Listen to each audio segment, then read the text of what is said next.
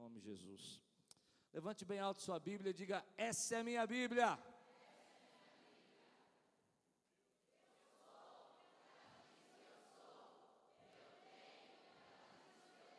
E eu posso. Abrirei meu coração. E nunca. Aleluia. Te colocando a par da, da campanha, se você chegou hoje.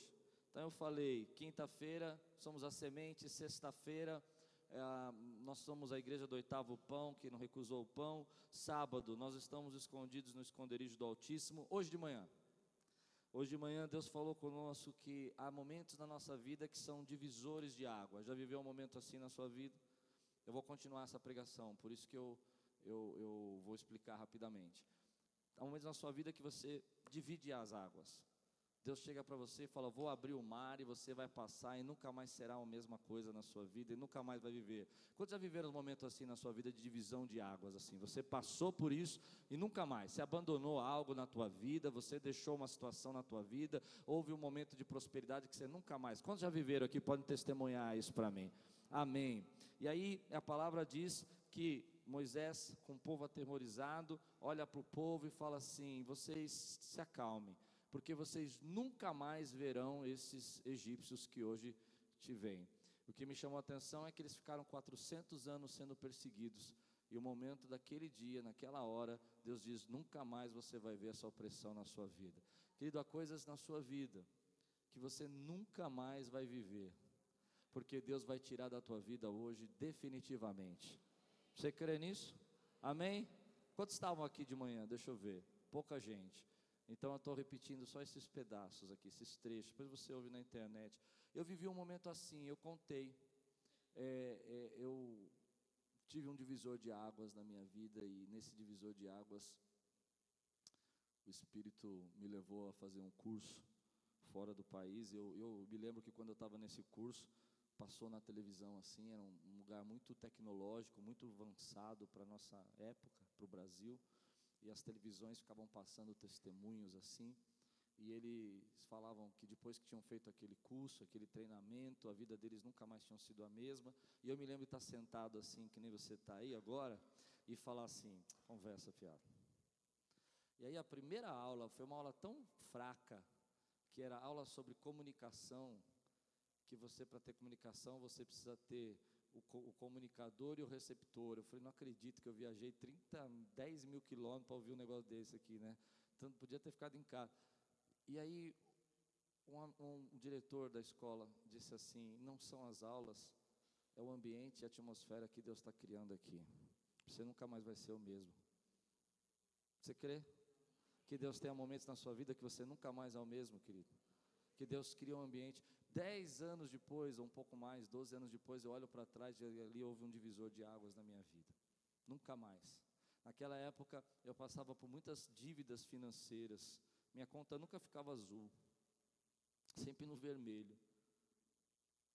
E eu me contei esse testemunho de manhã de uma pessoa que chegou aqui na igreja, que eu nem sei o nome dela, essa pessoa, nem sei de onde igreja ela é. E ela veio aqui e ela falou: me chamou num canto assim da igreja e me humilhando assim, falando assim, ó, a culpa desses problemas financeiros é você, você tem um pecado oculto na sua vida. Pensa nisso. Eu já no fundo do poço. Entende isso não? Já viveu isso? E aí você tem que engolir, porque a vontade sua é dar uma cabeçada, você não pode, porque você é crente, você fala amém. Esse retruca, ele fala rebelde. Não é assim? Você vai falar é rebelde. Lembro que eu fui chorando. E Deus entrou com uma palavra naquele dia que eu nunca mais ia ver aquela pessoa e nunca mais ia ver uma situação como essa. Eu nunca mais vi. Você crê nisso, meu irmão? Amém ou não? Amém. Mas aí o povo começou a passar por luta e ele disse: Essa mensagem de manhã, estou terminando, cinco minutos, porque eu vou continuar. O povo começou a passar por luta e começou a dizer: melhor era ser escravo. Começou a fazer comparação. Esse é o mal. Quando Deus está fazendo uma libertação na tua vida, você tem que passar por um estreito. Pare de comparar com o passado, porque Deus quer criar coisas novas na sua vida. Amém! Fica comparando, veio para cá, dá glória agora. Aleluia. E terminei dizendo que nós temos um Deus que luta por nós. Alguma vez Deus já lutou por você? Quem já viveu uma situação aqui de fight de Deus mesmo assim? Que Deus se levantou assim e você falou, hum, sabe, aquele chefe te perseguindo. Eu tive uma situação engraçada na minha vida, não quero falar muito meus exemplos não, mas esse exemplo eu me lembrei quando eu estava pregando de manhã. Eu tinha uma chefe que me perseguia, um dia eu entrei na, no, na, no, departamento, ela, ela era meia da, daquele negócio, sabe? Então, aí tinha uns balacobaco lá que ela fazia lá na sala. Eu disse, como é que fala aquele negócio? Paduar, não sei, aquelas coisas, aquelas tranqueiras todas, você sabe, você entendeu já, né? Aí eu entrei na sala, sumiu. Faxineira tinha jogado tudo fora. Eu falei, cadê? Ela falou assim, ih, já levaram ela embora. Deus luta por você. Levante sua mão e diga assim: Deus luta por mim. Então o povo atravessou o mar. E lá em Deuteronômio, capítulo 7, versículo 17 a 22.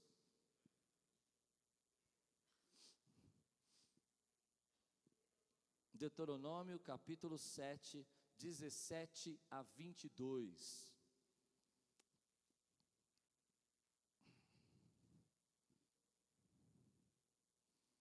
Moisés está preparando o povo para receber uma grande prosperidade. Se você nunca, nunca viu esse texto, capítulo 7 e 8, e quer ser próspero, eu não vou falar sobre isso hoje, mas eu aconselho você a ler, porque Moisés ensina o povo por quais são os perigos da prosperidade e por que, que algumas pessoas não prosperam. Mas não é o meu tema hoje. Mas se você ler, você vai ver com muita calma que ele está falando sobre isso. Se os irmãos encontrarem, digam amém. Talvez vocês digam a si mesmos: essas nações são mais fortes do que nós. Hum, você já disse isso alguma vez? Algum problema que você passou na sua vida? Como pod poderemos expulsá-las? Não tenham medo delas. Lembre-se bem do que o Senhor, o seu Deus, fez ao Faraó e a todo o Egito. Vocês viram com seus próprios olhos as grandes provas, os sinais miraculosos e as maravilhas, a mão poderosa e o braço forte com que o Senhor, o seu Deus, os tirou de lá. O Senhor, o seu Deus, fará o mesmo com todos os povos que agora vocês temem. Além disso, o Senhor, o seu Deus, causará pânico entre eles e até destruir o restante deles, os que se esconderam de vocês. Não fiquem apavorados por causa deles, pois o Senhor, o seu Deus, que está com vocês, é Deus grande e temível. O Senhor, o seu Deus, expulsará aos poucos essas nações de diante de vocês. Vocês não deverão eliminá-las de uma só vez, senão os animais selvagens se multiplicarão, ameaçando-os. Diga comigo, vocês não deverão eliminá-las de uma só vez. Existem coisas na nossa vida que eu gosto quando Deus tenta traduzir o que está dentro do nosso sentimento, das nossas emoções, através da palavra. Alguns trechos na Bíblia fazem isso. E nesse trecho, Moisés está dizendo para eles assim: olha, talvez vocês digam dentro de vocês. Talvez vocês estejam dizendo isso dentro de vocês. E o que, que eles estavam dizendo dentro deles? Dentro deles, eles estavam dizendo que os povos eram poderosos e que eles não tinham capacidade para vencer aquelas batalhas. E então Deus está pegando aquele sentimento que está oculto dentro daquela nação e está trazendo aquele sentimento à tona, Ele está tirando de dentro do coração, dizendo: olha, talvez vocês estejam dizendo que dentro de vocês mesmos esteja um pensamento que não pode acontecer, que não pode mudar, que vocês não vão conquistar, que vocês não vão conseguir. Eu não sei quantas vocês já passaram por isso, mas muitas vezes eu passo pensando nos projetos que Deus tem no meu coração, as causas que eu quero ver vencidas nesse lugar, e às vezes eu fico pensando, Deus, eu não tenho condição, eu não tenho capacidade, e Deus fala: para um pouco, e lembra o que eu já fiz na tua vida. Para um pouco e lembra o que eu já te tirei, dos buracos que eu já te arranquei, dos faraós que eu já afundei no mar. Para um pouco e lembra agora das coisas que eu disse que você nunca mais ia ver e você nunca mais viu. Talvez vocês digam que não são capazes. Mas não, não digam isso. Digam que o Senhor teu Deus luta por vocês. Diga que o Senhor teu Deus está com vocês. Você já viveu esse momento na sua vida de você olhar para a tua vida e falar assim: Eu não sei se eu vou conseguir, me falta isso, me falta liderança, me falta recursos, me falta dinheiro, me falta apoio. Então Deus diz assim: Não temas, lembra do que eu já fiz por você. Quantos já viveram grandes milagres de Deus aqui, querido? Traga à memória aquilo que te dá esperança. Traga à memória aquilo que te dá esperança. Momentos da sua vida que você achou que não ia dar certo e Deus entrou com uma providência tão grande e deu certo. Coisas que você achou que não podia fazer e Deus foi mostrando para você. Portas se fecharam, mas Deus abriu outras portas. Coisas que começaram a te conduzir para uma direção que você achou que nunca mais ia conseguir e Deus fez o seu milagre. Quantos já viveram esse milagre de Deus aqui? Pode dar um brado, dizer glória a Deus. Não diga que você não é capaz. Mas o que me chamou a atenção nesse texto é o último versículo, e é sobre ele que eu quero pregar. Ele diz assim: O Senhor, o seu Deus, expulsará aos poucos essas nações diante de vocês. Diga comigo: não haverá espaços vazios. Não haverá espaços vazios. Não haverá espaços vazios. Sabe, Deus diz na Sua palavra que Ele não vai tirar todos os problemas de uma vez, Ele não vai resolver todos os inimigos de uma vez, Ele vai fazer de degrau a degrau, porque não pode haver espaços vazios. E essa é uma palavra que Deus revelou no meu coração. Deus não é Deus de vazio, Deus é Deus de plenitude. Deus é Deus que Ele vai tirando uma coisa e construindo outra ao mesmo tempo. Você precisa aprender essa lógica de Deus, você precisa entender como Deus trabalha. Deus não deixa espaços vazios. Quando Ele te dá uma casa maior, é porque Ele vai preencher aquela casa. Quando te dá uma autoridade maior, é porque Ele vai te usar de uma maneira maior. Quando Ele te levanta de uma outra maneira, é porque Ele vai fazer com que você chegue a outros lugares e alcance outros lugares. Não haverá espaços vazios. Porque espaços vazios acumulam lixo, espaços vazios são propriedades, às vezes, de demônios, são lugares desertos. Espaços, você já teve um espaço vazio na tua casa? Você pode ver, você deixa o espacinho vazio, quando você olha lá, está cheio de tranqueira, cheio de entulho, daqui a pouco você não consegue entrar. Eu costumo dizer na minha casa que isso é demônio. Eu sei, exagerado, mas ó, aqui na igreja, eu tenho uma. Eu, quem trabalha aqui sabe disso. Eu sou neurótico com isso. Se a pessoa deixa um buraquinho ali, eu falo, tampa esse buraco. Daqui cinco minutos você vai passar, tem uma sacola dentro do buraco. Verdade.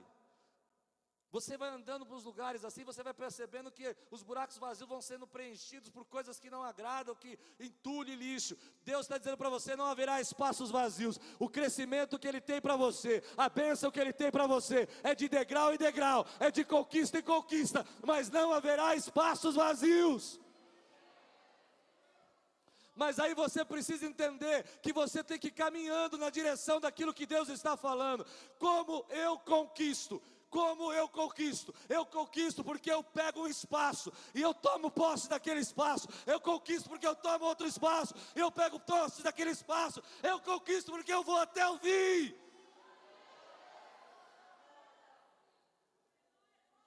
Toda vez que você deixa o espaço vazio, querido, você está perdendo as bênçãos. Eu sei o que você está pensando tem que discernir o que eu estou pregando. Discerne o que eu estou pregando. Deus abre uma oportunidade. É um pequeno espaço. Vai lá e toma posse do espaço. Você entende isso? É pequena, mas toma posse. Porque não haverá espaços vazios. E de crescimento, de crescimento, de glória, de glória, de vitória em vitória, passo a passo. Porque Deus é Deus de crescimento. Toda vez que a gente ouve na palavra de Deus vazio, eu me lembro muito de Gênesis, quando diz que a terra era sem forma e vazia. E Deus deu a sua palavra e disse: haja luz. E se você entende o que eu estou dizendo, ele começou a formar planetas, começou a encher a terra, começou a habitar a terra, e começou a fazer toda a criação, porque não haverá espaços vazios. Na tua vida, querido, não haverá nenhum espaço vazio, porque Deus está trazendo você de crescimento a crescimento. Quando a palavra de Deus fala de espaço vazio, é só você olhar para a tua vida e você perceber que o buraco do teu coração estava vazio. E Cristo é do tamanho do buraco do teu coração, porque não haverá espaços vazios dentro de você também. E Ele preencherá a tua vida com a presença dEle, com a glória dEle. Não haverá espaços vazios. Para mim isso é tão forte, porque o processo de Deus na nossa vida é assim. Ele não deseja uma terra ociosa. Ele não te dá um espaço para que você deixe jogado. Ele vai te dando as conquistas da sua vida por expansão, por crescimento. Diga comigo, Deus é Deus de crescimento. O problema é que nós agimos da seguinte maneira: ou primeiro eu tomo posse de um pequeno espaço e ali eu me acomodo e falo, está muito bom, entende? Ou eu tenho medo de conquistar os novos espaços que Deus está nos dando. Diga comigo, eu não tenho medo de conquistar.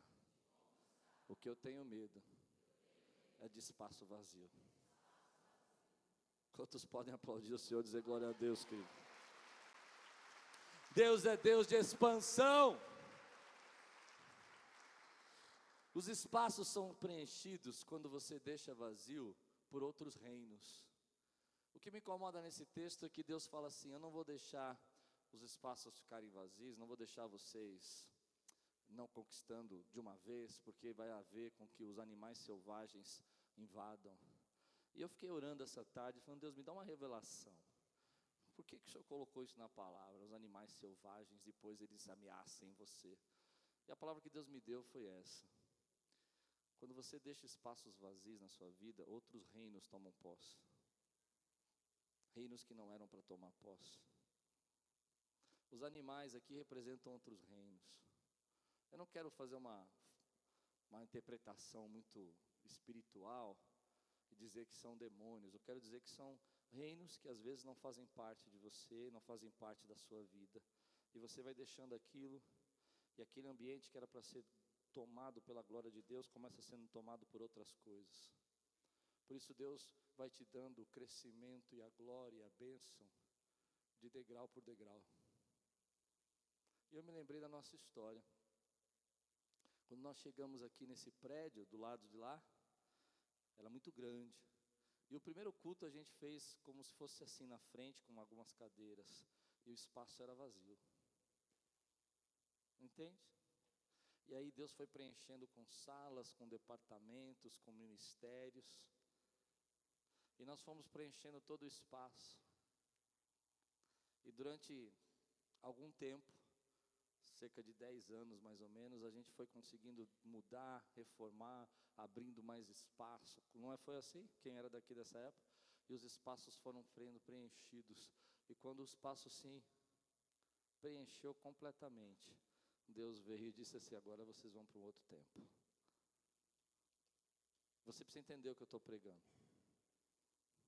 Quando você usar tudo o que você tem, quando você der teu melhor, quando você achar que as suas mãos estão vazias, quando você entregar todo o teu conhecimento, Deus vai dizer: agora é hora de ampliar isso na sua vida. Ah, se você entendeu isso, você vai dar um glória a Deus, meu irmão. Você entende isso? Quando você esgotar todas as suas conexões, quando você entregar tudo e você dizer, agora eu estou vazio, Deus fala, então chegou a hora de alargar as tuas tendas, de alargar esse vaso, de derramar mais glória sobre a vida dele, de fazer ele estar cheio e transbordante, meu irmão. Por isso você muitas vezes precisa deixar os espaços da sua vida se abrirem, para que ele venha e preencha com mais glória e mais poder e mais unção. Não se acomode, não pare. Não diga está bom. Entregue tudo, porque quando você estiver vazio, Ele derrama a porção dobrada sobre a tua vida. Uma coisa que eu aprendi na palavra é isso. Eu gosto de pregar como se fosse meu último dia. Sabe por quê? Porque quando eu entregar tudo, eu falo, Deus, eu não tinha mais nada para ensinar. É nessa hora que o Senhor fala, então você está pronto para receber uma revelação nova, você está pronto para receber uma unção nova, você está pronto para viver um milagre novo. Quantos recebem essa palavra hoje, meu irmão? Mas aí a Bíblia diz assim: Eu não vou fazer você conquistar de uma vez, porque a batalha pertence ao Senhor. Nós vivemos uma vida de muita luta. Quem aqui passa por muita luta aqui? Às vezes eu passo por tanta luta na minha vida que eu acordo de manhã parece que eu estou lutando boxe assim. Tem momentos que tocam meu celular, eu estou desabafando agora. Eu falo, Jesus, quem morreu? É. é uma luta que a gente vai passando que a gente não percebe.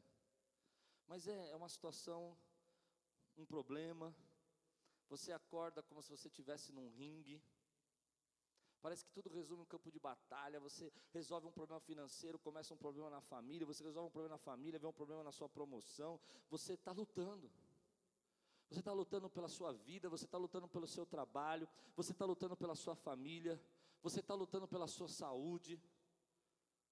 Quantos já viveram um momento assim na sua vida? Eu quero conhecer aqui, ou estão vivendo um momento assim. Levante sua mão, eu quero ver aqui. Quem já sentiu assim? Que a vida é uma luta. E aí você começa a acreditar que a luta é o teu destino. Então eu quero lembrar algumas coisas você a partir de agora, três coisas. A primeira delas, você começa a achar que tudo que você faz, tudo que você tem que fazer, tudo depende de você e a luta é o teu destino.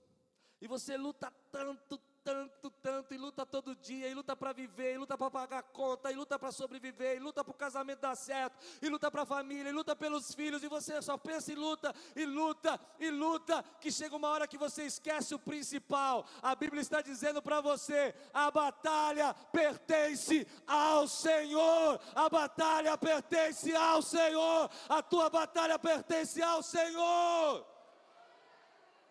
Eu sei que você sabe, eu só quero te lembrar que a tua luta pertence ao Senhor também.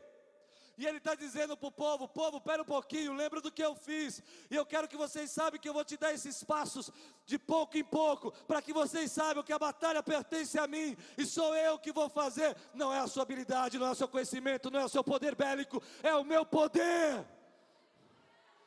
que fez no passado que fez contra o Faraó, que você nunca mais viu, e vai fazer agora na tua vida. Levante sua mão e diga comigo: a batalha pertence ao Senhor.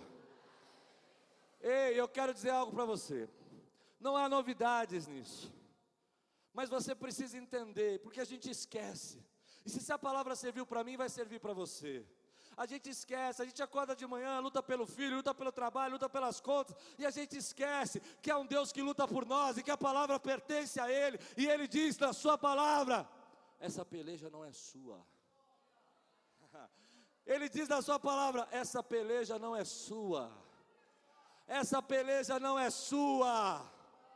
Você não luta sozinho, Ele luta por você. Eu não sei contra o que você está lutando. Você está lutando contra um gigante? Quando Davi estava lutando contra o gigante, Deus falou com essa batalha pertence ao Senhor. Você está lutando contra um, uma cova de leões que te colocaram no trabalho, a batalha pertence ao Senhor. Você está lutando contra uma fornalha de dívidas que você está vivendo, Ele é o quarto homem da fornalha, porque a batalha pertence ao Senhor. Você está vivendo um momento da tua vida, querido, que você olha para todos os lados, se vê cercado, não vê saída. É nessa hora que o rei Josafá começa a clamar e, diz, fala, e Deus fala para ele: Fique tranquilo, rei, a batalha não é sua, a batalha é minha, a batalha pertence a mim. Sou eu que sou o Senhor dos exércitos, Ele ainda é o Senhor dos exércitos. Você precisa receber isso de forma profética na tua vida, meu irmão. Quantas vezes você se sente num momento que você acha que não tem condição de viver, e é nessa hora que Deus fala: Ei, você está esquecendo do principal. Sou eu que vou lutar pela tua causa, sou eu que vou lutar pela tua vida, sou eu que luto pela tua família, sou eu que luto pelo teu casamento, sou eu que luto pelos teus filhos.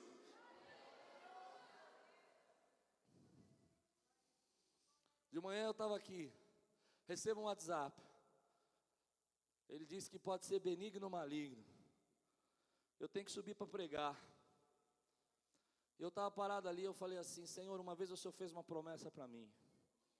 E a promessa que o Senhor fez foi assim: cuida das minhas coisas que eu cuido da sua. Então eu vou subir e vou pregar como se fosse a última vez. Porque a batalha pertence ao Senhor. Eu quero ver um povo aqui de pé dizendo: a batalha pertence ao Senhor. Fica de pé no teu lugar e começa a decretar que a tua batalha pertence ao Senhor.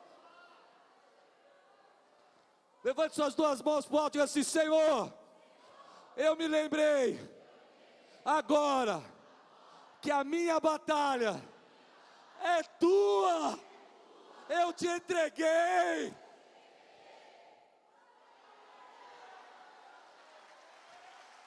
Tremendo Deus. Às vezes é nesse momento que você está mais despertado, mais em luta, que você só precisa se lembrar disso.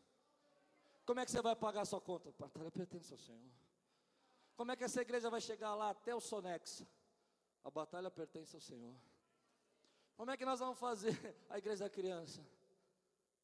Eu vou parar só quando você falar. A batalha.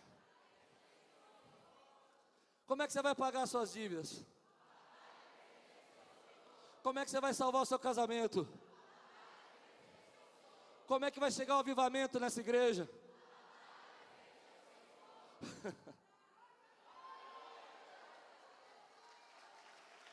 É dele, meu irmão.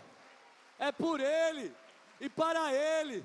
São todas as coisas, para que vocês, Deuteronômio capítulo 7, eu li o capítulo 7, capítulo 8, para que vocês não se vangloriem, digam que foi por vocês que conquistaram a terra, eu farei por vocês.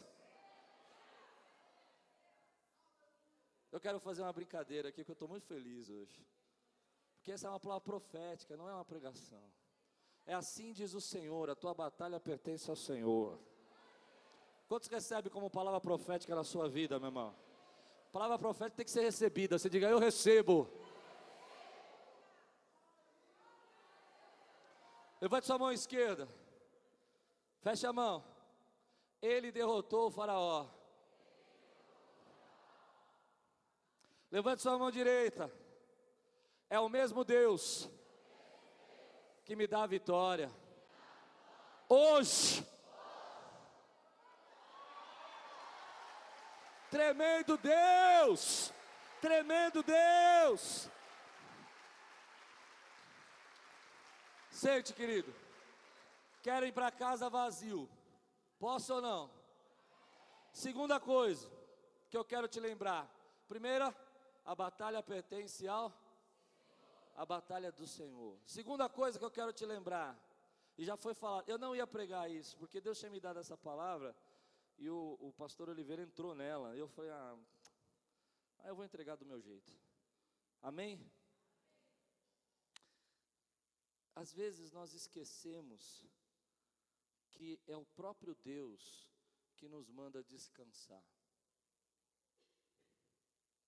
A batalha pertence a Ele, você vive lutando, e Deus chega para você e fala assim: Ei, é hora de descansar.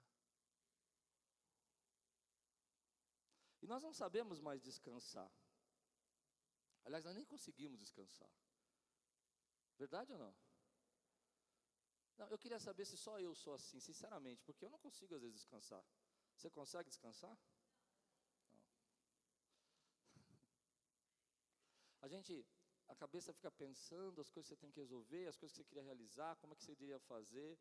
E, e parece que não tem nada a ver o que eu estou pregando com o texto, mas você vai entender que tem. Fica comigo. Foca em mim aqui, ó. Quando você não consegue descansar, três coisas estão acontecendo na sua vida.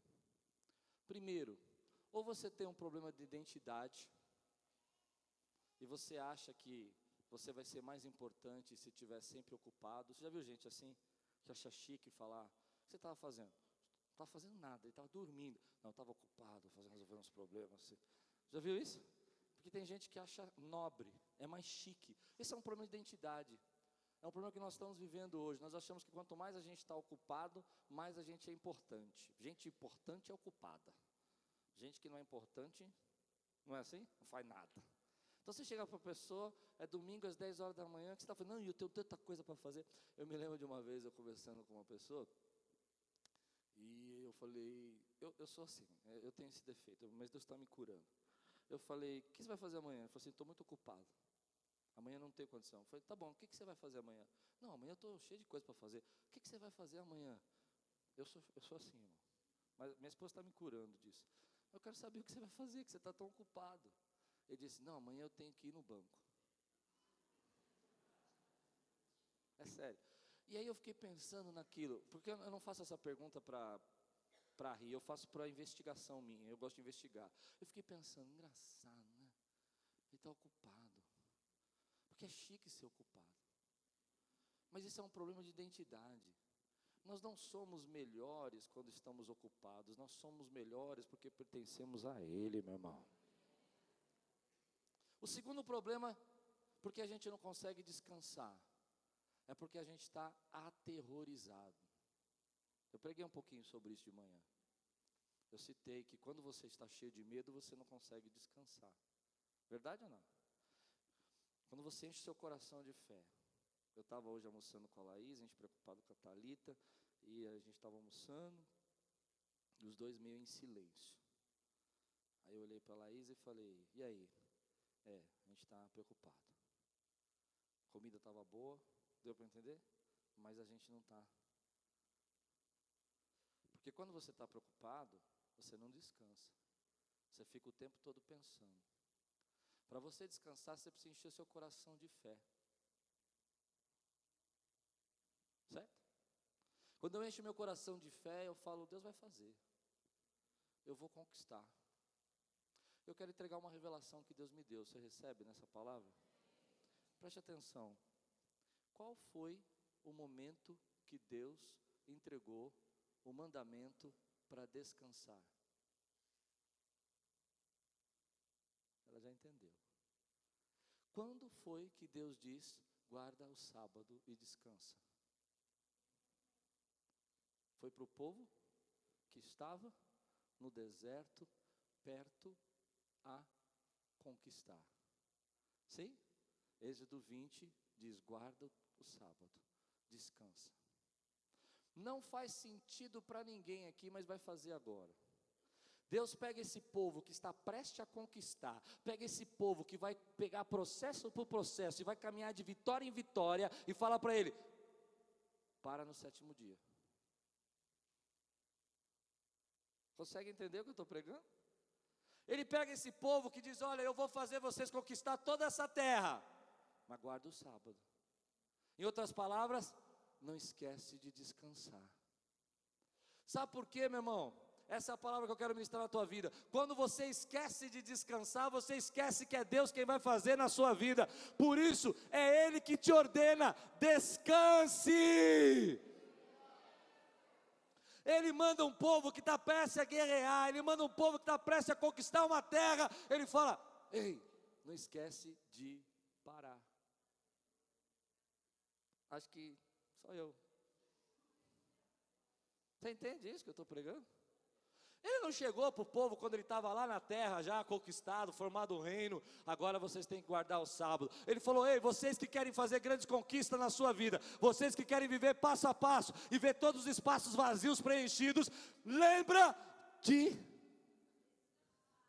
Lembra de. Ele ordena você a descansar. O próprio Deus descansou. No sétimo dia ele descansou. Sabe por que, que a gente não descansa? Porque a gente tem um problema de incredulidade.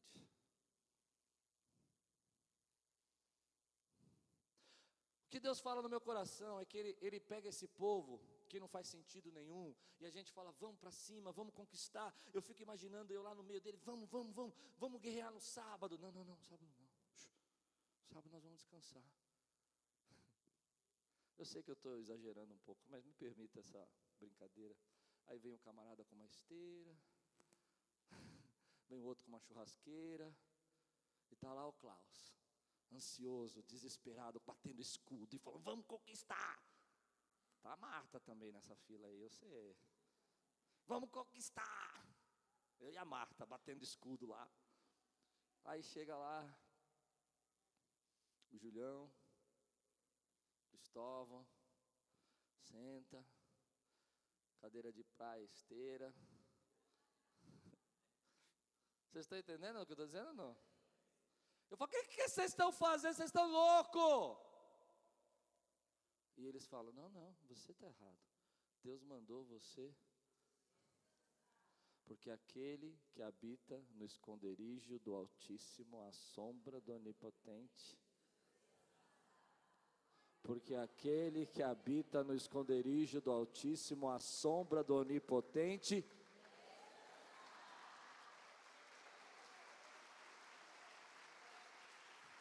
descansa.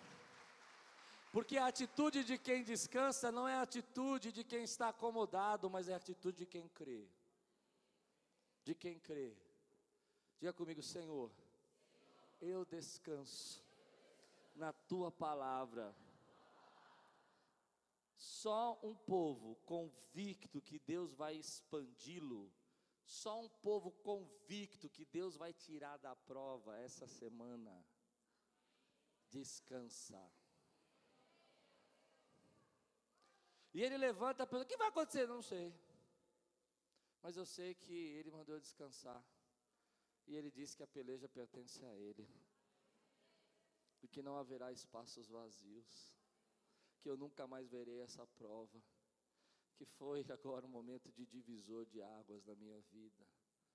Mas vamos dizer o que? A atmosfera. Quantos entendem isso que eu estou dizendo? É o momento da tua decisão. É o momento que Deus fala com você.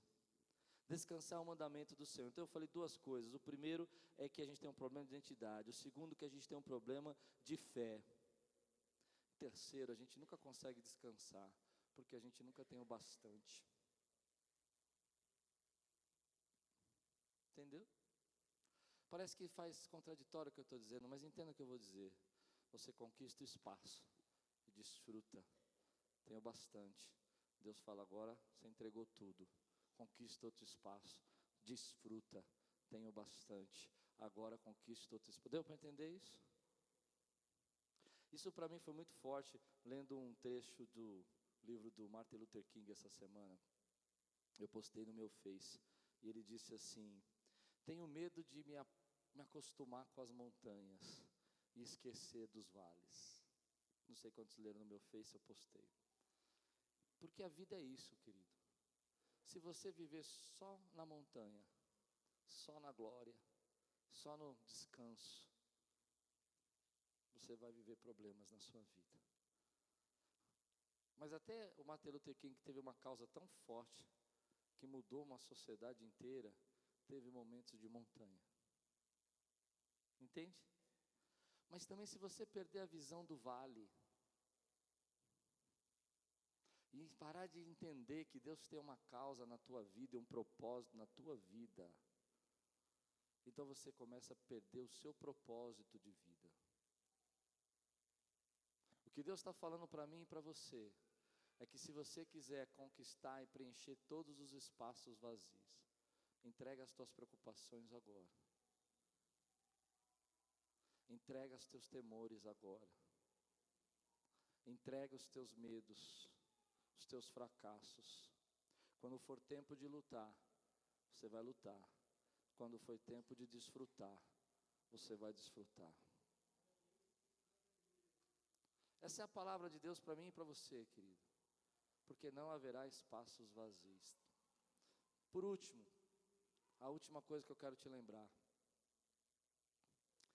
Deus não chega atrasado. Todo mundo sabe. Por isso que eu chamei essa pregação de quero te lembrar. Deus não chega atrasado. Eu vou falar uma coisa agora que você não vai gostar. Se eu pudesse dizer para você que Deus responderia todas as suas orações em 24 horas, hã? seria uma benção, não seria? Mas não é assim. Deus está dizendo para esse povo: olha, você vai conquistar de pouco a pouco de tempo em tempo, mas não vai chegar atrasado, não vai demorar, Não vai ser uma coisa que você vai olhar e vai dizer, não, aconteceu. Pode ser que demore dez anos, mas no final, todas as promessas de Deus vão se cumprir na sua vida. Ele não chega atrasado. Eu queria dizer para você que se você orar mais, se você ficar mais nervoso, se você ficar mais bravo, se você ficar irritado, se você fizer 300 horas de oração, ele vai atender mais rápido, mas ele não vai. Ele vai atender no tempo dele, porque ele é soberano, mas o tempo dele, a única coisa que eu posso te dizer, a única verdade que eu tenho para te dizer é que o tempo dele é a hora certa na tua vida. Às vezes nós olhamos e não, Deus, mas por quê? E diz, ei, você está questionando. Você está olhando para mim e está dizendo que não sabe o tempo que eu trabalho, eu trabalho no tempo meu. E quando eu terminar, você vai ver que Ele é, Ele é Deus, Ele é perfeito. Descansa, querido. Ele não está atrasado. Eu não sei se você vai entender isso, mas eu já tive momentos que eu cheguei para Deus, Deus, o senhor está meio atrasado. Você já fez isso alguma vez? Só eu, né? Não, eu já fiz, eu já fiz. Falei, Deus, está atrasado. Essa promessa aí.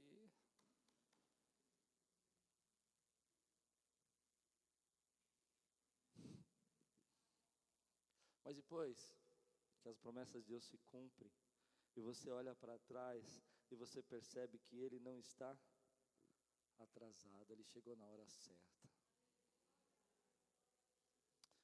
Há duas coisas que perseguem a nossa vida o tempo todo.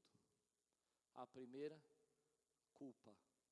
E a segunda, medo. Ou você tem culpa ou você tem medo. Estou terminando. É a última parte. Culpa ou medo. Já percebeu? Eu fiquei observando essa semana Quantas vezes eu senti culpa? Calma, gente, eu não fiz nada de extravagante, nada de errado. Mas vou dar um exemplo. Quando eu descanso, eu sinto culpa. Se eu não trabalho 12 horas por dia, eu sinto culpa. Estou falando de mim. Verdade. As minhas filhas brincam comigo e falam, pai, você já vai trabalhar? Se alguém chegar para mim e falar assim, você está descansando, eu me sinto culpado. Se eu não faço algo que eu acho que eu tenho que fazer, eu fico com medo. E a culpa é tão interessante que eu tenho culpa por coisas assim mínimas. Às vezes eu como e falo, nossa, eu não devia ter comido isso. Não? Não, eu estou dizendo que a gente tem culpa o dia inteiro. Não é verdade? O tempo todo a gente está guerreando com a culpa. Se você descansa, você tá, se sente culpado. Se você não faz, você fica preocupado, fica com medo. Se você fala, você se sente culpado. Se você não fala, você fica com medo de não ter falado. Se você come, você fica culpado. Se você não come, você fica com medo de ficar doente. Fala que vai desmaiar na rua. Mas eu quero trazer uma palavra para você, querido, nessa noite. Se livre da culpa. E uma das culpas que você precisa se livrar é de descansar. Quando você descansa, você não precisa sentir culpa. Vou dar um exemplo para você, porque que eu aprendi que eu não preciso ficar culpado quando eu me tenho que descansar, preciso me livrar dessa culpa. Você já viu seu filhinho dormir? Quem tem filho aqui já viu dormir?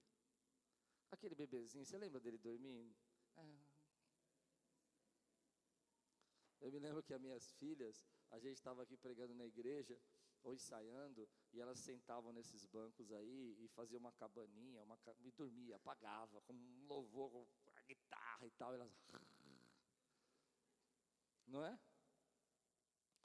E, e, eu me lembro que toda vez que eu chegava para elas assim, desmaiada, eu olhava assim e falava: que lindo. Quando você descansa, Deus olha para você e fala: que lindo. Ele confia em mim.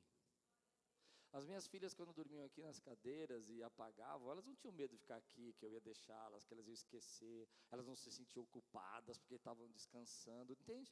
Porque ela sabia que no final eu ia pegar e levar para casa.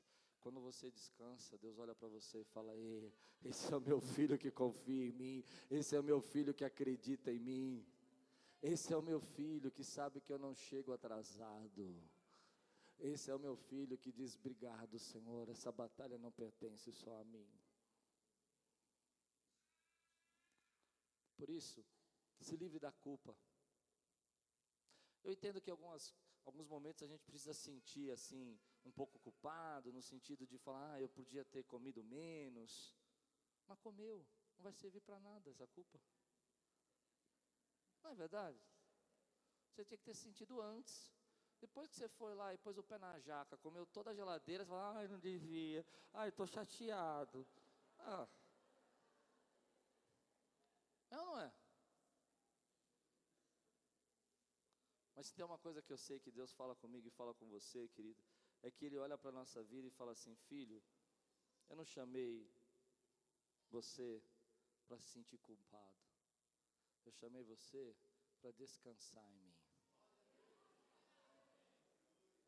Quantos podem descansar no Senhor nessa noite aqui, querido? Quantos podem ficar de pé agora e dizer assim: Senhor, eu estou descansando. Tem alguma criança dormindo aqui? Não. Tem algum bebê dormindo? Cadê? Tem? Traz ele para mim. Tá aí? Traz, traz aqui. Bem, não, não acorda não. Traz sim. Ah. Ó, ninguém olha agora. Olha olhando para mim. Olha para mim. Está olhando para lá por quê, irmão? olha para mim. Não olha para lá. Desobediente. Aí aqui também. Nem é bebê. Sobe aqui, meu irmão querido. Por favor. Por favor. Tá vendo esse? Ai, que linda. Você escutou? Que delícia. Quem falou? É. Escute, escute. Deus está olhando para você que está descansando agora na presença dele e falando assim: ai, que lindo, que delícia. Essa igreja acredita em mim. Você está nos braços dos pais. Você está no braço do Pai dessa maneira aqui, ó. Ninguém pode te arrancar dos braços do Pai. Ninguém pode tirar você dos braços do Pai. Ninguém pode puxar você dos braços do Pai. E sabe esse sentimento que a gente tem quando olha, a gente fala, hum, que gostoso. Eu creio que Deus olha para a minha vida quando eu descanso nele e fala, agora você está entendendo. Você está entendendo que eu destruí o Egito e tirei você de lá. E eu ainda continuo carregando você no meu colo. Eu carreguei